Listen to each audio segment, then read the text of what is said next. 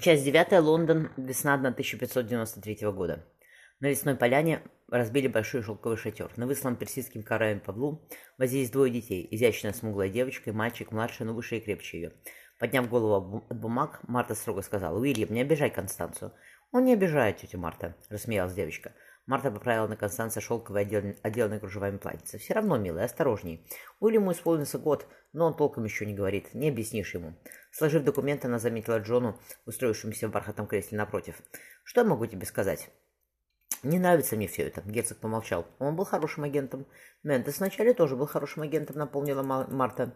Джон потянулся за, за трубкой. «Да, одно дело, когда тебя предают на другом конце земли, а другое когда все происходит под твоим собственным носом. Я не знаю, как от него избавиться, учитывая, что он довольно известный человек, в узких кругах, но известный. «Сколько он на тебя работает?» Марта оглянулась. Констанция учила, учил Уильяма какой-то игре с камешками и листьями. Девятый год. С тех времен, как он учился в Кембридже. Джон еще раз посмотрел документы. Наставник Арабелла Стюарт. Там мы колебались относительно наследника престола, выбирая между Арабеллой и ее кузеном Яковом. Ее Величество молчит, но мы с Уильямом все силами решили, что Яков лучше. «Будем», — Джон усмехнулся, — «ее уговаривать». «Вы с лордом казначеем, кажется, родственники?» — взглял Мартина герцога. «Моя первая жена и его вторая сестры», — кивнул Джон. «Все пятеро дочерей сэра Энтони Кука, наставника молодого короля Эдуарда, удачно вышли замуж. Моя Маргарет, правда, умерла молодой, ей едва было за тридцать. Возвращаясь к герою нашей истории, Джон потряс бумагами. Зимой его арестовали во Флиссингене за подделку денег. Ясно, чем он занимался в Нижних землях, пробормотала Марта. Но для чего ему понадобилось подделывать деньги? Лорд Казначей, ехидно сказал Джон, решил, что так легче подобраться к авантюристу Ильяму Стэнли, воюющему на стороне испанцев. Да, согласилась Марта. Стэнли стал залом целый город, Девентер, кажется. Именно, Джон помолчал. Мне страшно не хватает тебя в Нижних землях, дорогая моя. Когда Уильяму исполнится шестнадцать, я вернусь, пообещала Марта. Дай мне поставить на ноги семью. К той поре я отправлюсь на кладбище, вздохнул Джон. Однако я передам твое обещание маленькому Джону, он запомнит. Не сомневайся, хмыкнула Марта. В общем, в общем, ваша светлость, если вы считаете, что сапожник работает на двух хозяев, то мой вам совет не надо тянуть. Не буду. Взяв на руки блаженно засмеявшихся детей, Джон пощекотал их. А кто едет в Бат на воды? Я, я, подпрыгнула Констанция. И Уильям. Она погладила мальчика по бронзовым кудрям. Засунув палец в рот, Уильям хмуро поговорил. Бат фу.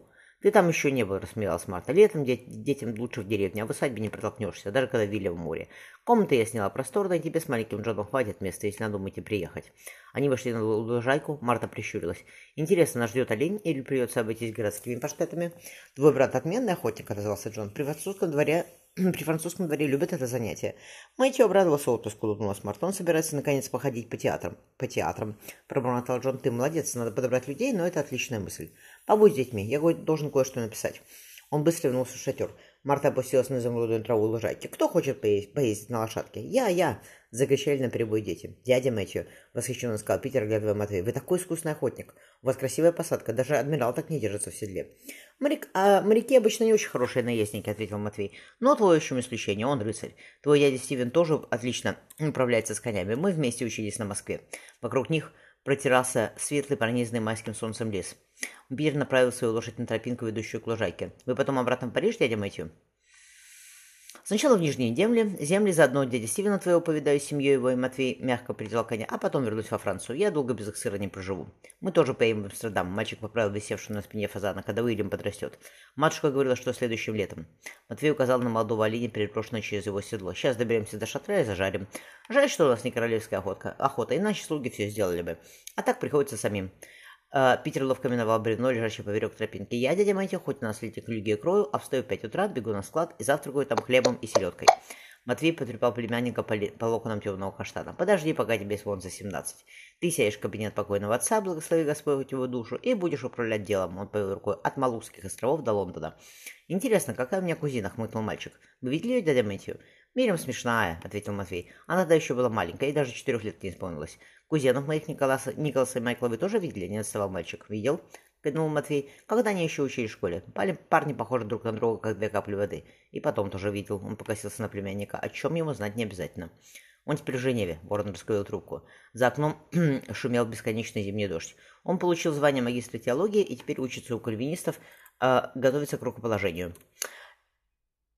Я все узнаю окольными путями, мне он писать не соизволить. Съезди туда, Матвей Федорович, поговори с ним по-родственнику, по-родственному. Перекрыв окно, Матвей вдохнул сырый ветер. Съезжу, Степан Михайлович, путь не дальний. Но, мне кажется, надеяться не на что. Высокий молодой человек носил строгий черный костюм. Узкая полоска белоснежного воротника выступала из-под бархатного камзола. Майкл Кроу отглядел Матвея с головы до ног. «Передайте моему отцу, что я не желаю иметь с ним ничего общего», — сухо сказал племянник. «Если он хочет вычеркнуть меня из завещания, то пусть вычеркивает. Я обойдусь без его денег». «Майкл», — попытался сказать Матвей, — «это твой отец». «Мистер Майкл», — поправил его юноша. Его лазоревые глаза э, блеснули холодом. Отец не ссылает шестилетних детей на кампус, не видя их целый год. Мы тогда едва потеряли мать, уважаемый мистер Бетти. Отец не развлекается на глазах сыновей чередой шлюх. Не могу сказать, что я питаю к отцу хоть какую-то привязанность. Счастливого пути. Накони... Наклонив теплую лысую голову, парень быстро пошел по набережной. «Но ваш брат!» — крикнул ему вслед Матвей. «Мой брат не я», — через плечо ответил Майкл. «Ладно, Матвей, пришел лошадь, поехали.